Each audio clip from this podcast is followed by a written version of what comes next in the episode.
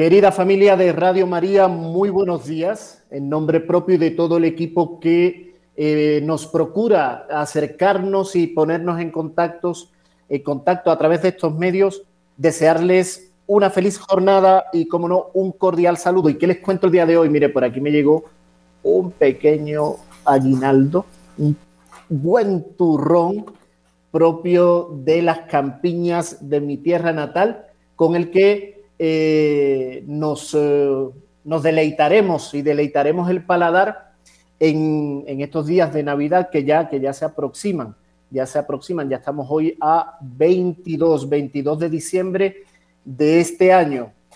El día de hoy vamos a hablar sobre la Navidad, pero lo vamos a hacer de una manera particular. Tocaremos en algún momentico algunos puntos eh, de, a, nivel, digamos, litúrgico y, y, cuál es el origen de la fiesta, etcétera. Pero el día de hoy contamos con tres, con tres em, participantes de, excepción que son la señora Enid de las Mercedes, que nos acompaña desde Quito, Ecuador, la señora María de los Ángeles Guillén, desde Torreón, Coahuila, México, y la señora Nancy Ortiz, desde nuestro Caribe colombiano, desde Montería, Colombia.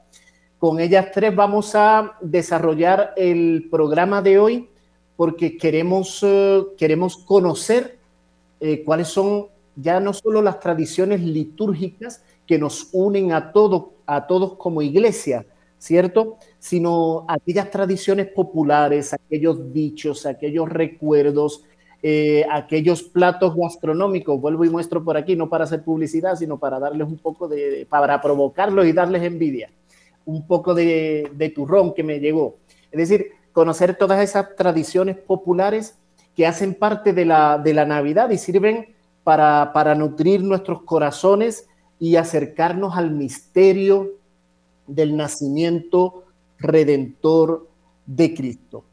Bien, con estas tres eh, participantes de, de, excepción, abrimos también micrófonos porque todos tenemos mucho que aportar y de todos y entre todos aprendemos. Eh, abriremos micrófonos para que también desde, desde donde nos estén escuchando, desde, desde donde nos estén viendo a través de, Facebook, eh, pues podamos participar y contar nuestras anécdotas, contar nuestras historias, eh, contar igualmente nuestras tradiciones en nuestros países, en nuestros departamentos y también, ¿por qué no?, en nuestras familias. Bien, antes de dar inicio al programa, porque yo hoy voy a hablar poco, lo prometo, vamos a dar inicio y vamos a romper el hielo con, música, con un villancico eh, que lo hizo suyo el gran Rafael, ¿no? Una de las voces eh, de la música moderna, ¿no? Y contemporánea española, Rafael, y muy seguramente ustedes en una u otra versión siempre lo habrán escuchado. El tamborilero. Vamos a romper el hielo con este hermoso villancico y entramos a conversar y a, participar en el programa de hoy acerca de cómo celebramos la Navidad en nuestros hogares y en nuestra tierra. El tamborilero.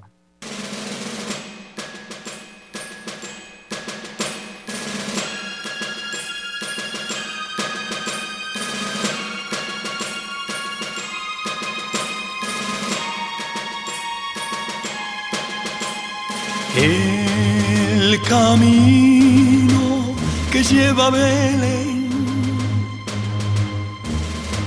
baja hasta el valle que la nieve cubrió. Los pastorcillos quieren ver a su rey. Le traen regalos en su humilde zurrón pom pom pom Ha nacido en un portal de Belén el niño Dios.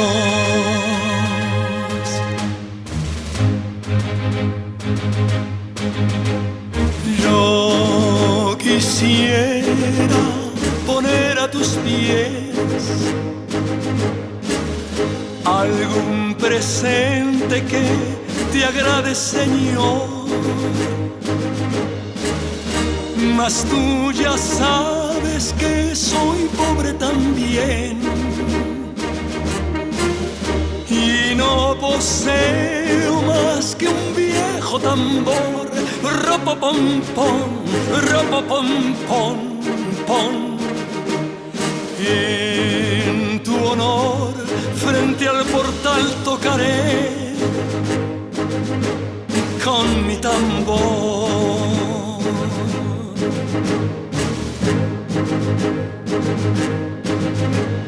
El camino que lleva Belén. ¿Quién es este rey tan pequeño y tan grande que no ha abierto aún la boca en la tierra y está ya proclamando edictos en el cielo?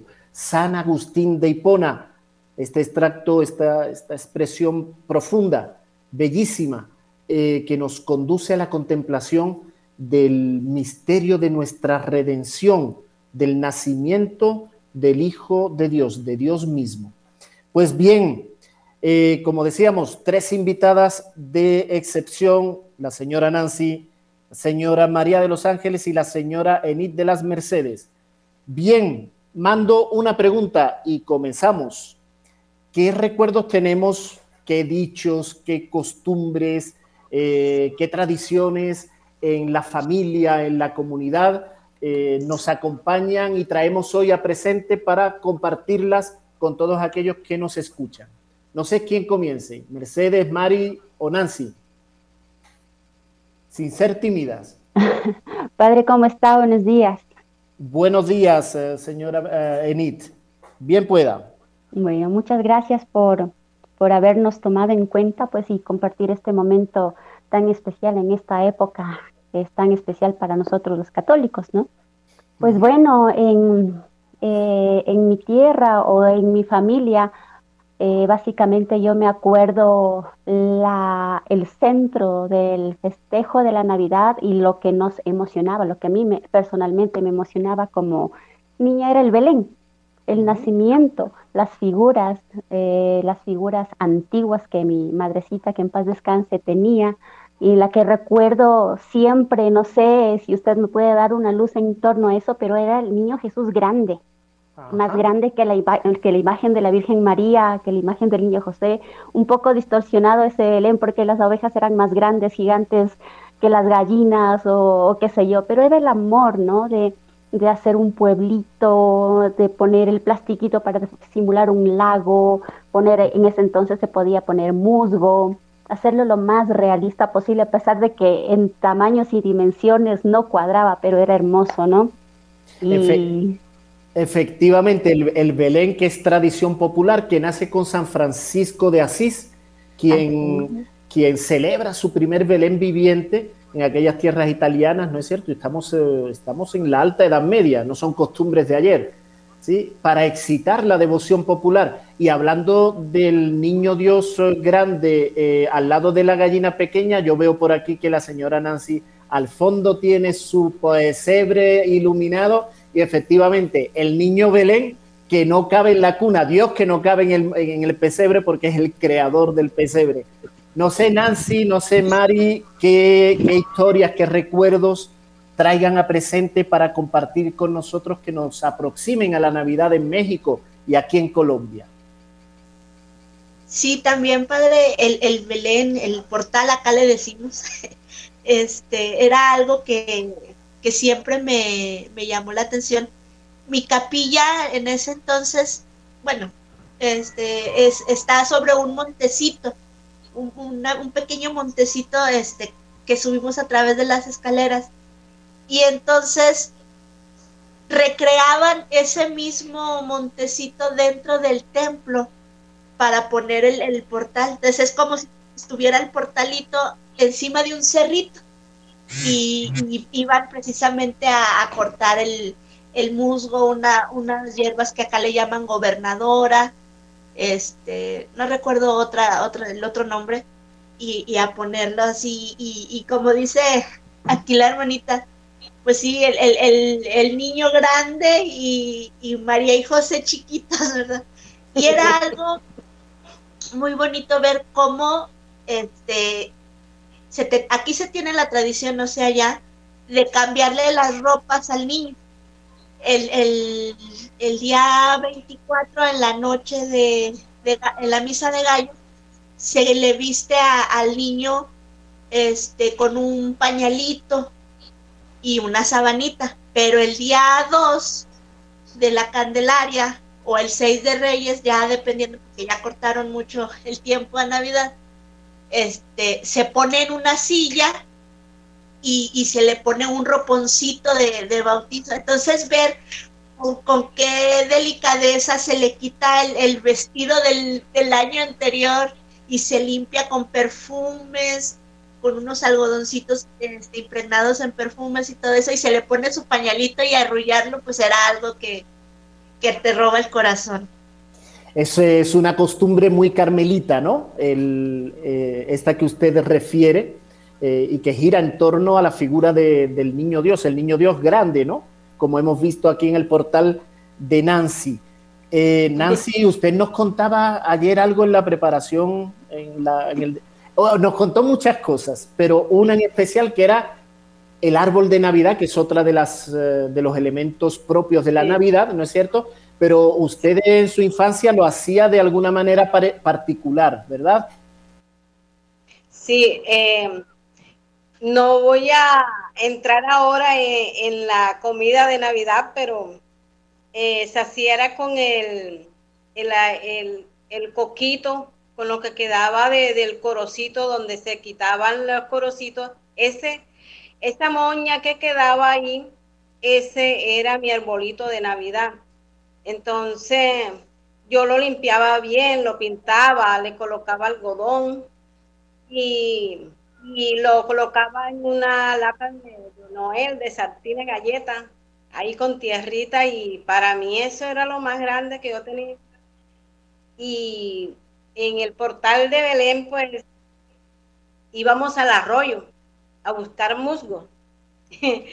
y sucedía que después que organizábamos todo el pesebre y eso, eh, colocábamos en el nacimiento bastante y lo colocaba colchonadito, bien lindo.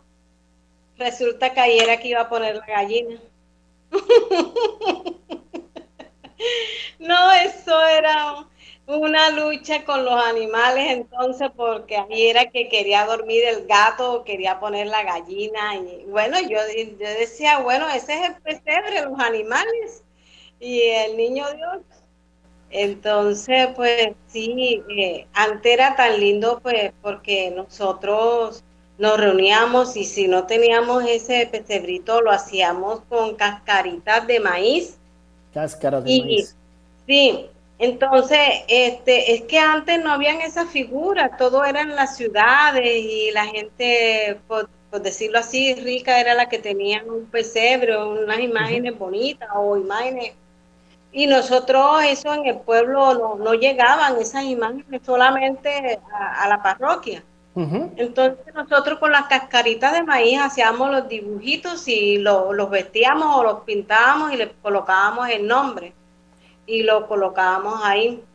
Ya después las cosas fueron evolucionando y todo, y, pero muy bonita. Mi, mi infancia no la cambio por ninguna. Marcó, marcó el, eh, la Navidad marca, ¿no? La infancia. Tenemos tantos recuerdos.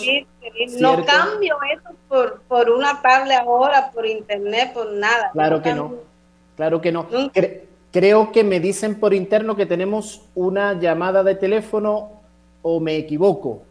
Creo que tenemos una llamada de teléfono. Muy buenos días. su reverencia. ¿Cómo se encuentra? ¿Con quién hablamos? Ricardo desde Mosquera. Don Ricardo, ¿cómo se encuentra? Bien, padre. ¿La que hablaba era Nancy Pelosi? Eh, no, Nancy Vargas. Ah, no, perdón. Ortiz. Eh, Ortiz, perdón, Nancy Ortiz. Pelosi es la de Estados Unidos. Creo que sí, creo que sí. Es que, sí, señor, lo oímos. Es que muchos aquí en el barrio muchos amigos dicen que quieren que pasar la Navidad. Es que, claro, como los jugadores de Argentina ahora son el icono del mundo, quieren tatuarse los brazos, el cuello, las piernas, el pecho, las manos, tatuarse todos. Entonces yo les dije a algunos, Biblia en mano, que eso era pecado del Deuteronomio, que eso no se hacía, porque Moisés, Dios le dijo a Moisés que no se marcaran el cuerpo con tatuajes, que no podían ir. y me fue bien porque dos me hicieron caso y dos no me hicieron caso. Y eh, uno de los que no me hicieron caso me dijeron, que mira, bobo. Y claro, imitando a Messi, porque es el ícono. Y otros me hicieron caso, entonces me siento contento porque los hice sentar cabeza de que no es marcándose el cuerpo como se celebra, sino recordando las escrituras. El pesebre recuerda a los profetas del Antiguo Testamento. Entonces, dos me hicieron caso, dos me trataron de bobo pero bueno, su reverencia me fue más o menos bien. Yo, yo creo que sí, y el, y el deber fue hecho. Yo frente al tema de los tatuajes y demás, respeto, pero siempre pongo el mismo ejemplo y digo, ¿usted sería capaz de entrar a la iglesia y pintar el sagrario? Agujerearlo, ponerle chinches y demás al sagrario, me dicen, no, ¿cómo se le ocurre? Oiga, ¿y usted no es templo y sagrario de la Santísima Trinidad? o es que no se dio cuenta de ello. Así que lo, felicito y por acá, por Anolaima, que no estamos muy lejos, por aquí lo, espero en estos días de Navidad. Por ahí y la señora Nancy apuntó y dijo, todavía no voy a entrar en la comida. Cierto, cierto, todavía no vamos a entrar en la comida porque ahí sí se nos va este programa y cinco programas más. Pero sí me gustaría preguntarle a la señora Mari, aquí en, aquí en Colombia tenemos la costumbre de la novena la novena de aguinaldos, que nace en Quito, Ecuador, porque en aquella época, a inicios del siglo XVIII, en 1700, em, en esta zona del continente eh, existía lo que se llamaba el, virreinato de la Nueva Granada, que lo componía, entre otros muchos países que hoy conocemos, Ecuador y Colombia. Entonces podemos decir que la novena es tanto ecuatoriana, porque la primera redacción de la novena y la primera publicación fue en Ecuador, y en, 1807, 1784 perdón, eh, se publica aquí en Colombia. Creo que en, México se tiene la, costumbre de las posadas, entre otras. No sé, Mari, si eh, en su localidad tengan costumbre y qué nos pueda decir de las posadas o de otra tradición que sea conocida. Sí, acá tenemos lo que son las posadas. En México es muy diverso por sus zonas. No son las mismas tradiciones en el norte que en el sur. En el sur están más arraigadas otras costumbres, pero generalmente son las posadas. Por ejemplo, en el sur, en un estado que se llama Veracruz, este, allá cantan la rama, se, le dice salen con una rama decorada con, con luces, con flores, así, y van cantando eh, el versito que yo me sé, que dice, este, ah, ya se me olvidó. que se sabía. Naranjas y limas, limas y limones, más linda es la Virgen que todas las flores. Ese es el corito que van repitiendo, o sea, es una canción larga, pero el corito que van repitiendo es ese, naranjas y limas, limas y limones, más linda es la Virgen que todas las flores. Y van visitando casas. En el, en, a lo que a mí me tocó en, en mi ranchito, son las posaditas. Sacan a los peregrinos, o sea, a la Virgen María y a San José. Y este, se pone, obviamente ya hubo una planeación antes, tocan en una casa y cantan en el nombre del cielo, os pido posada, pues no puede andar mi esposa amada. Y entonces adentro le contestan y le niegan la posada. Le dicen, no, aquí no, ya aquí no es mesón, déjenos dormir y así, ¿no? Y pasan a otra, a otra casa y le vuelven a cantar y le vuelven a negar la posada.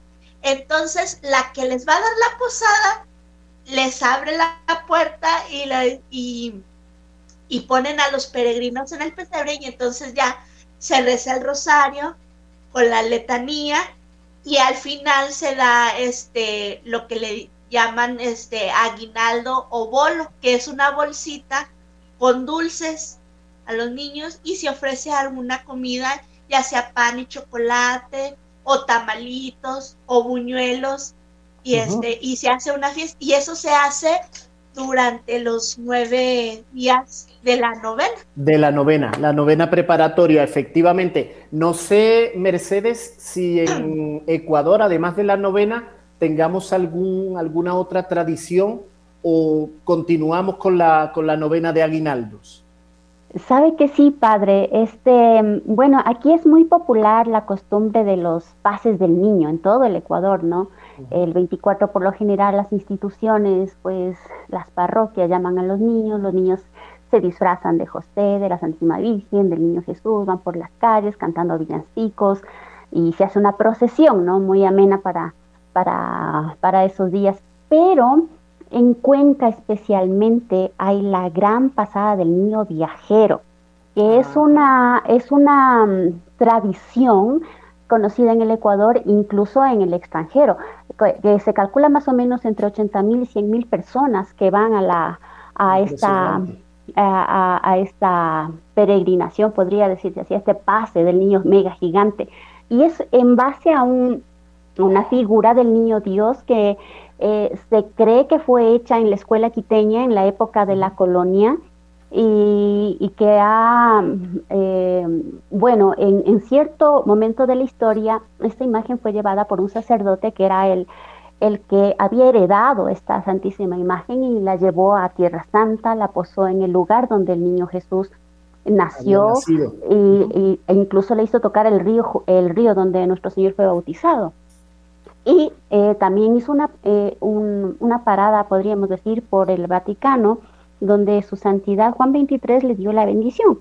Entonces, al ver todo este recorrido de la sagrada imagen, pues en Cuenca le dijeron el niño viajero. Y desde entonces, pues estableció esta, este mega pase del niño, pues donde las instituciones se inscriben, hacen carros alegóricos, eh, cánticos, eh, algo extraordinario por las calles de Cuenca, ¿no?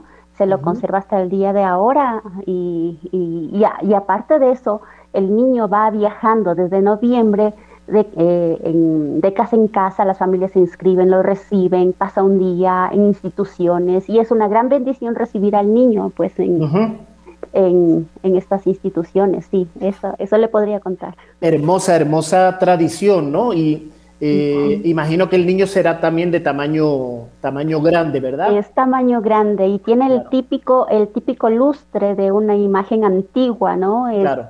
Que originalmente dicen que eh, es una pieza que está dentro de un total de 200 piezas que conforman el pesebre, la Santísima Virgen, mm. pastores y todo, ¿no? Es arte colonial, ¿no?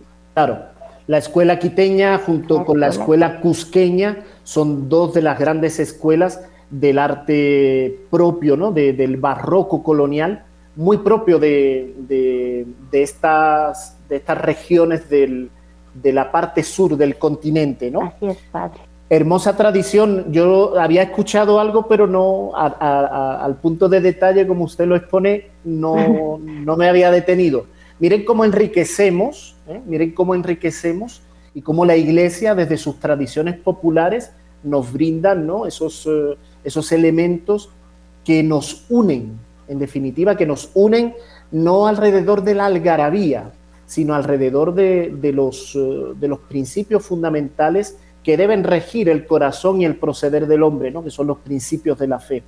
A tal punto, a tal punto, y ahora vamos a entrar también con la, con la señora Nancy, eh, con el tema de los villancicos, pero a lo que me quiero referir en este punto es cómo la Navidad une, cómo la Navidad, y no es la Navidad como festividad, sino el espíritu de la Navidad, es Cristo el que nos une. Vamos a escuchar un villancico de, una belleza, y a, mí, me, a mí me, me toca el corazón profundamente porque cuando llegué a Alemania para iniciar mis estudios de teología, la primera Navidad, digamos, en Alemania para mí fue muy bonita, ¿no? Porque adornada con la nieve, eh, los mercados navideños en, la zona del sur de Alemania en Bavaria, ¿no? no sé, había un, un, ambiente especial, la liturgia en el seminario que es esplendorosa, ¿no? Y bueno, fue para mí muy, muy, muy especial. Y resulta que en 1914, 1914, el 25 de diciembre de 1914, durante la Primera Guerra Mundial, eh, todo el frente occidental, confrontado entre eh, los ejércitos eh, bueno, los ejércitos alemanes y los ejércitos franceses e ingleses, estaban confrontados y es lo que se conoce como la tregua de Navidad. La tregua de Navidad. Cesaron el fuego durante los días de Navidad y compartieron, aquellos que se confrontaban, compartieron esos días en paz. El villancico que los unió y que cantaban en uno y otro idioma es el, que nosotros conocemos en español como Noche de Paz, el Stille Nacht. Vamos a, vamos a escucharlo para dar paso a nuestro tercer bloque en 15 minuticos más que nos quedan de programa. El tiempo se va muy rápido. Y ahí sí, señora Nancy, entramos con la gastronomía, que de eso eh, aquí en, en, la costa atlántica y en Colombia en general sabemos y sabemos mucho, al igual igualmente que en México y en Ecuador, que son cocinas reconocidas a nivel internacional. Vamos con este hermoso villancico Stille Nacht, Noche de Paz.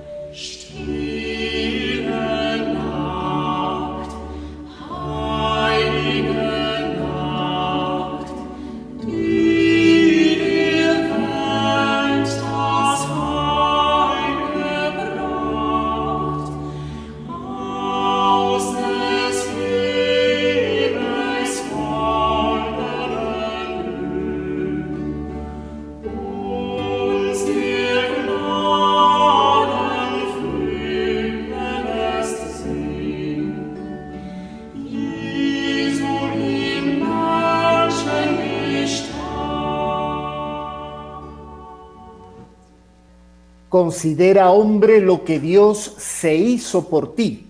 Reconoce la doctrina de tan grande humildad aún en un niño que no habla. San Agustín de Hipona. La Navidad como tal litúrgicamente comienza a decantarse a partir del siglo IV. Ya en el siglo VI y en adelante comienza ya a definirse como el primer polo de los dos a través de los cuales se organiza el año litúrgico. Navidad y Pascua. En el inicio los cristianos celebraban la Pascua.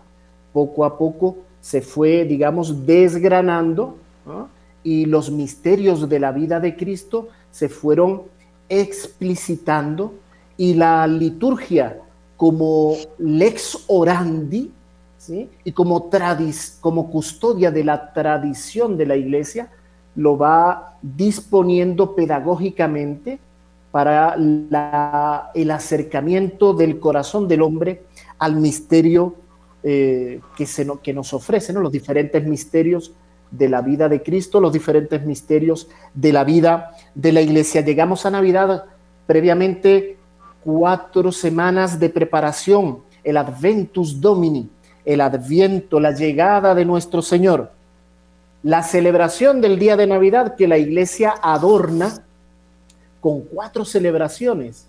La celebración de la víspera, la celebración de la misa de medianoche o misa del gallo, la celebración de la misa de la aurora y la celebración de la misa del día, del día de Navidad. Puernatus es nobis, eh, puernatus es vobis, os ha nacido un niño. Ese es el introito de la misa de Navidad. A la misa de, a la fiesta de Navidad se le da una octava, octava que nos conduce a la Epifanía.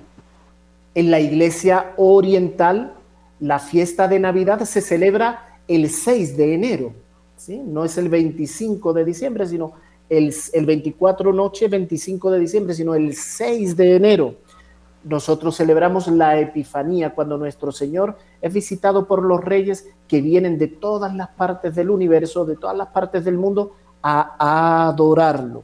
Pero entre tanto tenemos la fiesta de la circuncisión de nuestro Señor, la fiesta de eh, la del santo nombre de Jesús, primero y 2 de enero. Tenemos el 6 de enero, como decimos, la fiesta de la Epifanía.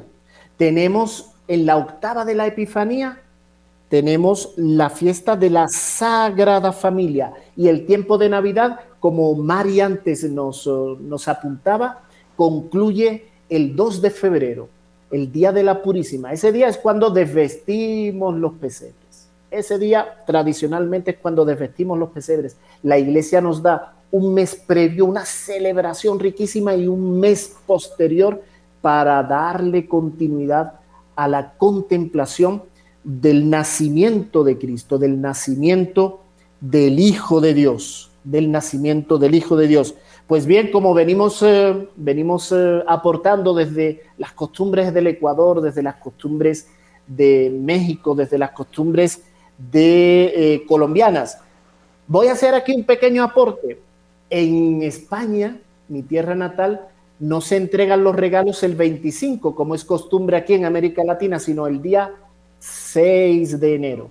Y el 6 de enero, eh, bueno, en casa teníamos la tradición de dejarle una botellita de anís, eh, de aguardiente, a los Reyes Magos que venían cansados con tres vasitos, y nuestros papás nos decían, dejen también un balde de agua para el pobre camello.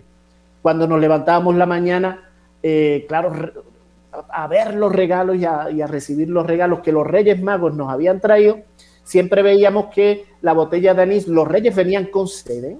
los Reyes venían con sed. El camello parecía que ni aparecía, pero solo venían dos Reyes y no tres. Ya cuando fuimos grandes nos dimos cuenta y bueno, ahí continuamos con la tradición, ahí continuamos con la tradición. Y ese día tenemos el rosco de Reyes, que es un rosco de pan eh, con frutas, adornado con frutas eh, glaseadas, con azúcar glacé que le dicen, y al interior del, roscón viene con merengue, ¿no? Y se mete una figurita, una figurita alusiva a la fiesta de Navidad. Cuando se corta el roscón, todo el mundo mira al interior porque a quien le toca la figurita debe pagar el roscón. Ese día desayunamos pan con mantequilla para evitar el pago. No, es mentira, es mentira pero si es eh, quien le toca la figurita, paga el roscón de Reyes. No sé, Nancy, en, además del buñuelo, la natilla, ¿cómo, qué otros platos propios, vamos a la gastronomía, que hace parte de la cultura eh, que rodea ¿no? y que enriquece este tiempo de Navidad. Ahora vamos también a, México y a, Ecuador. Y se abren, se abren micrófonos, ¿no? se abren micrófonos, pueden llamar al 601-746-0091 para llamadas o desde eh, el 319-765-0646 para mensajes de WhatsApp y también llamadas por WhatsApp. Quedan abiertos los micrófonos para participar, pero Nancy, cuéntenos cómo, qué costumbres gastronómicas hay en la costa. Bueno, eh, ¿qué le digo, padre? Principalmente aquí en la costa hacemos el pavo relleno, compramos el pavo relleno, hacemos ensalada de, de papa que uno dice, la, ensalada rusa fría con pollo, eh, frutas, vino. Eh, en mi, le estaba contando que, que, como el corocito ese que quedaba, que, que yo cogía para mi arbolito de Navidad, ese corocito lo se añeja debajo en la tierra. Dura todo el año y cuando es la cosecha se compra, se envasa en, un frasco de boca ancha en vidrio y ahí se va añejando. Y ese ya lo terminamos de preparar en diciembre para, ese es el vino de nosotros. Y se usa mucho la costumbre también ya lo que es el cerdo hacer los chicharroncitos, la carne asada, acá hay mucho asado. Le gusta a la gente mucho el asado y entonces también hacen los chicharrones. Por acá a veces sí se hace buñuelo y natilla, pero acá la natilla le gusta mucho a, la costa, es la propia de, arroz, molida, procesada, como las abuelitas antes, bien rica. Y bueno, ahora como todo es más fácil comprarla en cajeta y en cinco minutos está hecha, pero está hecha. No es la misma. Como tenemos también el coco acá, nada más, también es coger la leche del coco y queda con un sabor delicioso. Entonces, no, eh, figúrese, eh, reemplazamos los buñuelos por kimbe, deditos, empanadas. Deditos de queso, ¿no? sí, todo eso, el arroz con pollo. Al día siguiente los enguayabados, el sancocho de gallina criolla, el sancocho de mondongo. Entonces todo eso, eso ya está listo para el día siguiente, porque nadie va a estar cocinando en guayabado al día siguiente. Nada más calentar y, y comer. Y a la mesa, usted ya, y nos quedan siete minutos de programa y ya escuchándola como que me comenzó a dar hambre, señora Nancy. La, la, solitaria se me comenzó a alborotar. Eh, ¿Cuándo viene por unos chicharrones? Créame que si pudiera me iba ya para allá, pero complejo en estos días, Nancy, pero tan pronto pueda... Un pescadito frito que es de la ah, costa. No, mejor dicho yo acabamos el programa. acabamos el programa y salgo para allá. Ya estoy bueno, casi Gracias, señora Nancy. Eh, Mercedes, eh, ¿qué es lo que en lo típico mientras Mari eh, se, creo que, no sé si está todavía con nosotros o tuvo algún problema de conexión? Ah, está por aquí con nosotros. Mario Mercedes, ¿qué es lo que, qué es lo que comemos en estos días en México, en Ecuador? Bueno, acá en, todo el país es común los tamales de, puerco, de pollo, de rajas con queso. Pero en el sur, por ejemplo, allá acostumbran mucho lo que es el pavo con su relleno, este, los romeritos, el bacalao también. En el norte es más este, carne asada o, pozole, que es este, una preparación de, carne de puerco en, caldo. Y pues este, los buñuelos, el ponche que es muy típico, hecho de, caña, de, de caña y frutas, manzanas, guayabas, ciruelas, tejocotes, algunos con, con piquete, otros sin piquete. Y, yo les tengo una anécdota. Ay, ya, ya. lo que decía ayer de, su pavo. Yo tengo la anécdota con un chivito, un, cabrito. Acá también se acostumbra mucho de que se le busca el, padrino al niño, al, bebé. Entonces se reúnen dos familias y unos son los padrinos del niño, que son los que les decía, llevan la ropita, lo cambian y todo eso. y, la, y la familia anfitriona pues ofrece la cena. Y mi mamá era este, madrina de un niño y nos reuníamos en Navidad con, con esa familia. Y cuando era niña, mi hermana y yo jugábamos con la, con la niña de la familia, de la casa. Y un día fuimos antes de Navidad y estábamos jugando y, y, estábamos jugando con un cabrito Y al día de Navidad, pues ya este, cambiamos el niño, cantamos y nos sirven la cena. Y empezamos a comer todo deliciosísimo y bien sabroso todo, hasta que mi papá dijo, quedó bien, bien rico el cabrito, compadre. El señor de la casa dice, ¿verdad que sí? Y mi hermana y yo nos volteamos a ver y dice, cabrito, ¿a poco es cabrito? Dice, sí. Y luego dice la niña de la casa, dice, sí, ¿se acuerdan con el chivito que estábamos jugando? Pues es el que nos estamos cenando. y pues así, ¿y sí, nosotros con los lagrimones y todavía nos claro. Y pues aceptamos más porque estaba delicioso.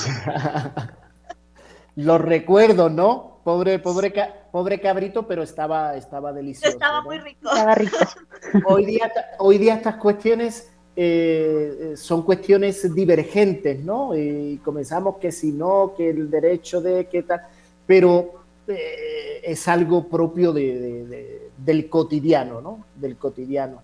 Y bueno, es eh, bonito porque fíjense que todavía se acuerdan, ¿no? Todavía se acuerdan de esas la Navidad, claro, esas anécdotas marcan, marcan, la Navidad no pasa desapercibida y es importante que eh, encontremos siempre el sentido profundo de todas estas, de todos estos dichos, de todas estas anécdotas, que las contemos para que la tradición continúe y, los, eh, y las nuevas generaciones que se enfrentan a cosas más terribles, ¿no? Que, que bueno, que un pobre cabrito que nos comimos o que un pobre pollo o un pobre pavo que nos comimos se, se enfrentan a, no a la muerte de un animalito, sino a la muerte del alma, ¿no? Eh, hoy día, bueno, se enfrentan a cosas más, eh, más terribles, eh, pero bueno, es necesario que darles estos recuerdos, para que, estos, estas tradiciones, estas historias, para que las hagan suyas y le den continuidad desde lo profundo, no desde lo superficial, sino desde el sentido profundo de, estas, em, de esta gran celebración que es, que es la Navidad. Em, Mercedes, yo creo que también por, por Ecuador se tiene buena gastronomía. Eh, sabe que sí, padre, escuchándoles a las otras hermanitas, pues yo veo que somos muy similares, ¿no? Eh, hay mucha similitud. Eh, básicamente el pavo relleno, pues se lo rellena de, de, manzana o con pastitas ciruelas, eh, un, arroz con nueces, eh, el vinito, y una salsa de, de, ciruela también para acompañar.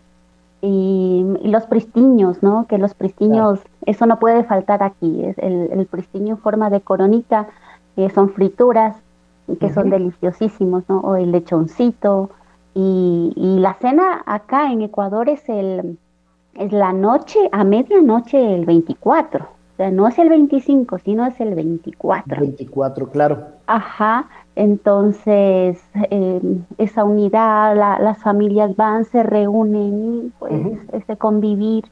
Eso es lo que hace eh, más especial la Navidad, ¿no? Pero básicamente la comida, ah, los tamales, los tamalitos que son eh, envueltos en hojas de achira, eh, que tienen pollito desmenuzado, huevito. Claro. Básicamente veo que somos muy parecidos en la gastronomía. La gastronomía como que es muy, muy parecida, pero no sé, Mari, si el tamal, porque por ejemplo el tamal en Venezuela eh, no es el mismo tamal que aquí en Colombia. Aquí en Colombia hacemos el tamal, Nancy, usted tiene mayor autoridad que yo para decir cómo se hace un buen tamal. Y ver si en México el tamal que usted nos comentaba eh, también es, eh, es, lo mismo o tiene otras connotaciones u otros ingredientes? Acá se envuelve en hoja de bijao, que es el que le da el sabor al tamal. Entonces, eh, o lo podemos hacer solo de cerdo o también de cerdo y pollo. Em, hay personas pues que le gusta que sea de masa de maíz y hay otras personas que le gustan de arroz. De arroz. Entonces, para no estar peleando con el uno y con el otro, se hacen de las dos formas. Pero siempre se envuelve en bijao y se le eche su verdurita, su, su arroz precocido, ya la, las, la, la, lo que es las carnes ya están precocidas también. Y nada más volver y otra vez a la olla para que todo quede con su gusto. Entonces ya las hallacas son en, en hojas de col con ese con ese pollo hilachado y o la carne molida con el arrocito, ya ese son hallacas que lo hacen mucho en el interior y lo hacen mucho en, Venezuela. En Venezuela, la hallaca, efectivamente. Muy rico porque se concentra ese sabor en, el arroz. Exactamente. Y es que la hoja de col también es rica. La hoja de col se come con todo eso. Eso se come todo. Todo, ¿no? Menos la de bijao, ¿no? Imagínese que cuando yo llegué aquí a Colombia, la broma típica del colombiano, cuando un extranjero se come un tamal que se envuelve aquí, al menos en el interior, con hoja de plátano, esa hoja de plátano es durísima, entonces se gasta la broma de eh, no me vaya a dejar la verdurita, ¿no? Se come también la hojita. Y por ahí, por ahí, todos los que hemos pasado, como yo el primero, y por tradición, yo se lo hago a, a los que vienen por acá, eh, porque eso es tradición, eso es tradición. Ahí me tocó morder la hoja, de, la hoja del plátano, una vez me había comido ese delicioso tamal. No sé, Mari, si el tamal es igual en, en México. Acá generalmente es de masa de maíz. Le digo, hay diferencias entre el sur y el, y el norte. En, en, el norte se envuelven en hojas del mismo, del mismo maíz, de la mazorca. Y es este, la masa de maíz con este, carne de puerco enchilada o este, con, pollo o este, de rajas de chile con queso, que son los más típicos de acá en el sur se hace precisamente con la hoja de plátano que le da otro, otro sabor. Otro sabor. Y allá les gustan más de mole, por ejemplo. Este, y sí, también tenemos tamales dulces de, de guayaba con piña, con nueces, piñones, este, y, y sí, em, se envuelven en hoja de maíz o de plátano, dependiendo de la, de la zona. De la zona, ¿verdad? Em, la verdad es que escuchándolas, eh, mi corazón se divide en cuatro. Yo ya no sé para dónde irme ni dónde estar. Yo quisiera tener el don de la bilocación que tantos santos han tenido, pero como me queda todavía para santo, no puedo estar en todos los lugares al tiempo, así que yo me quedaré con mi turroncito, porque no, yo chicaneando. Le mandamos, le mandamos, padre, le mandamos, no se ¿Eh? preocupe. Yo chicaneando antes con el turrón, el turrón, y no me dieron lección ustedes, me provocaron ustedes a mí. Nos quedan dos minuticos, dos minuticos desde Ecuador, desde México y desde el Caribe colombiano. Un mensaje muy breve. Eh, ¿qué, ¿Qué le dirían a las familias? Muy breve, muy breve, porque nos quedan dos minuticos y nos vamos con la bendición y un último villancico, Lindo Niño desde el Ecuador, con la gran Paulina Tamayo, y nos traemos a la Argentina con la voz de Consuelito Vargas. El último mensaje, Mercedes, en un segundito. ¿Qué nos diría? Bueno, que limpiemos nuestras almas para recibir al Señor en esta Navidad y que nos unamos más en, en, familia y que olvidemos rencores, ¿no? Que verdaderamente nazca el Señor en nuestras almas. Que nazca el Señor, fuente y principio de unión. Mari, ¿Qué nos diría? Este, que no olvidemos que Navidad es Jesús, que preparemos nuestro, nuestro corazón y que reine en nuestro hogar. Navidad es Jesús, qué bonita expresión. Preparar el corazón y quitar todos esos apegos, rencores, discordias, ¿no? Recordemos esa, esa tregua, gran tregua, ¿no? Durante la guerra, ¿no? Alrededor del espíritu navideño y de un villancico, de una tradición popular. Nancy, ¿qué le decimos desde nuestro nuestra querida Montería al mundo entero. Breve. Bueno, sí, una feliz Navidad para todos, todo el mundo, todas mis compañeras allá, usted también. Eh, ¿Qué le digo? Que, que sea, que reine el amor y la paz en Colombia, en el mundo entero y en nuestros corazones.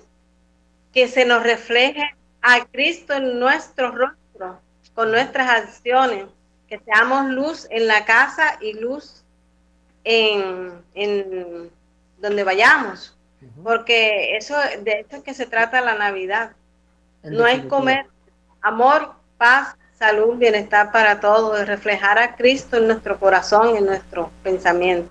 Que el corazón sea, que sea cierto, el corazón, ese pesebre, ¿no? Bien dispuesto, bien dispuesto siempre con la gracia de Dios, donde nazca, nazca el divino redentor y orar por la paz, importantísimo, ¿no? Orar por la paz. Tantos uh, niños, tantas personas, tantos países que se encuentran ahora en conflicto. Pienso, por ejemplo, en Ucrania, pienso en la situación, por ejemplo, de los cristianos de Oriente, de los cristianos de Oriente que siguen siendo perseguidos y siguen siendo eh, martirizados. Bendito sea Dios por una parte, pero realidad dolorosa en nuestro siglo XXI todavía, ¿no? Eh, pienso igualmente en la situación del Perú, donde la tensión política y social, la paz, la paz, y ahí tenemos al divino niño. Yo les doy la bendición, ya se nos va y nos despedimos con gran alegría, nos emplazamos para el próximo programa y nos despedimos con este lindo villancico, lindo niño desde el Ecuador, en la voz de Paulina Tamayo y Consuelito Vargas. La bendición de Dios Todopoderoso, Padre, Hijo y Espíritu Santo, descienda sobre vosotros, sobre vuestros hogares y permanezca siempre. Amén. Muchísimas gracias, Mercedes, Mari, Nancy, Padre. Wilson, que ha estado en la producción acompañándonos, y a todos ustedes. Una feliz Navidad. Por acá lo esperamos para darle el tamal. Sí, señora. Gracias, Padre. Adiós. A ustedes.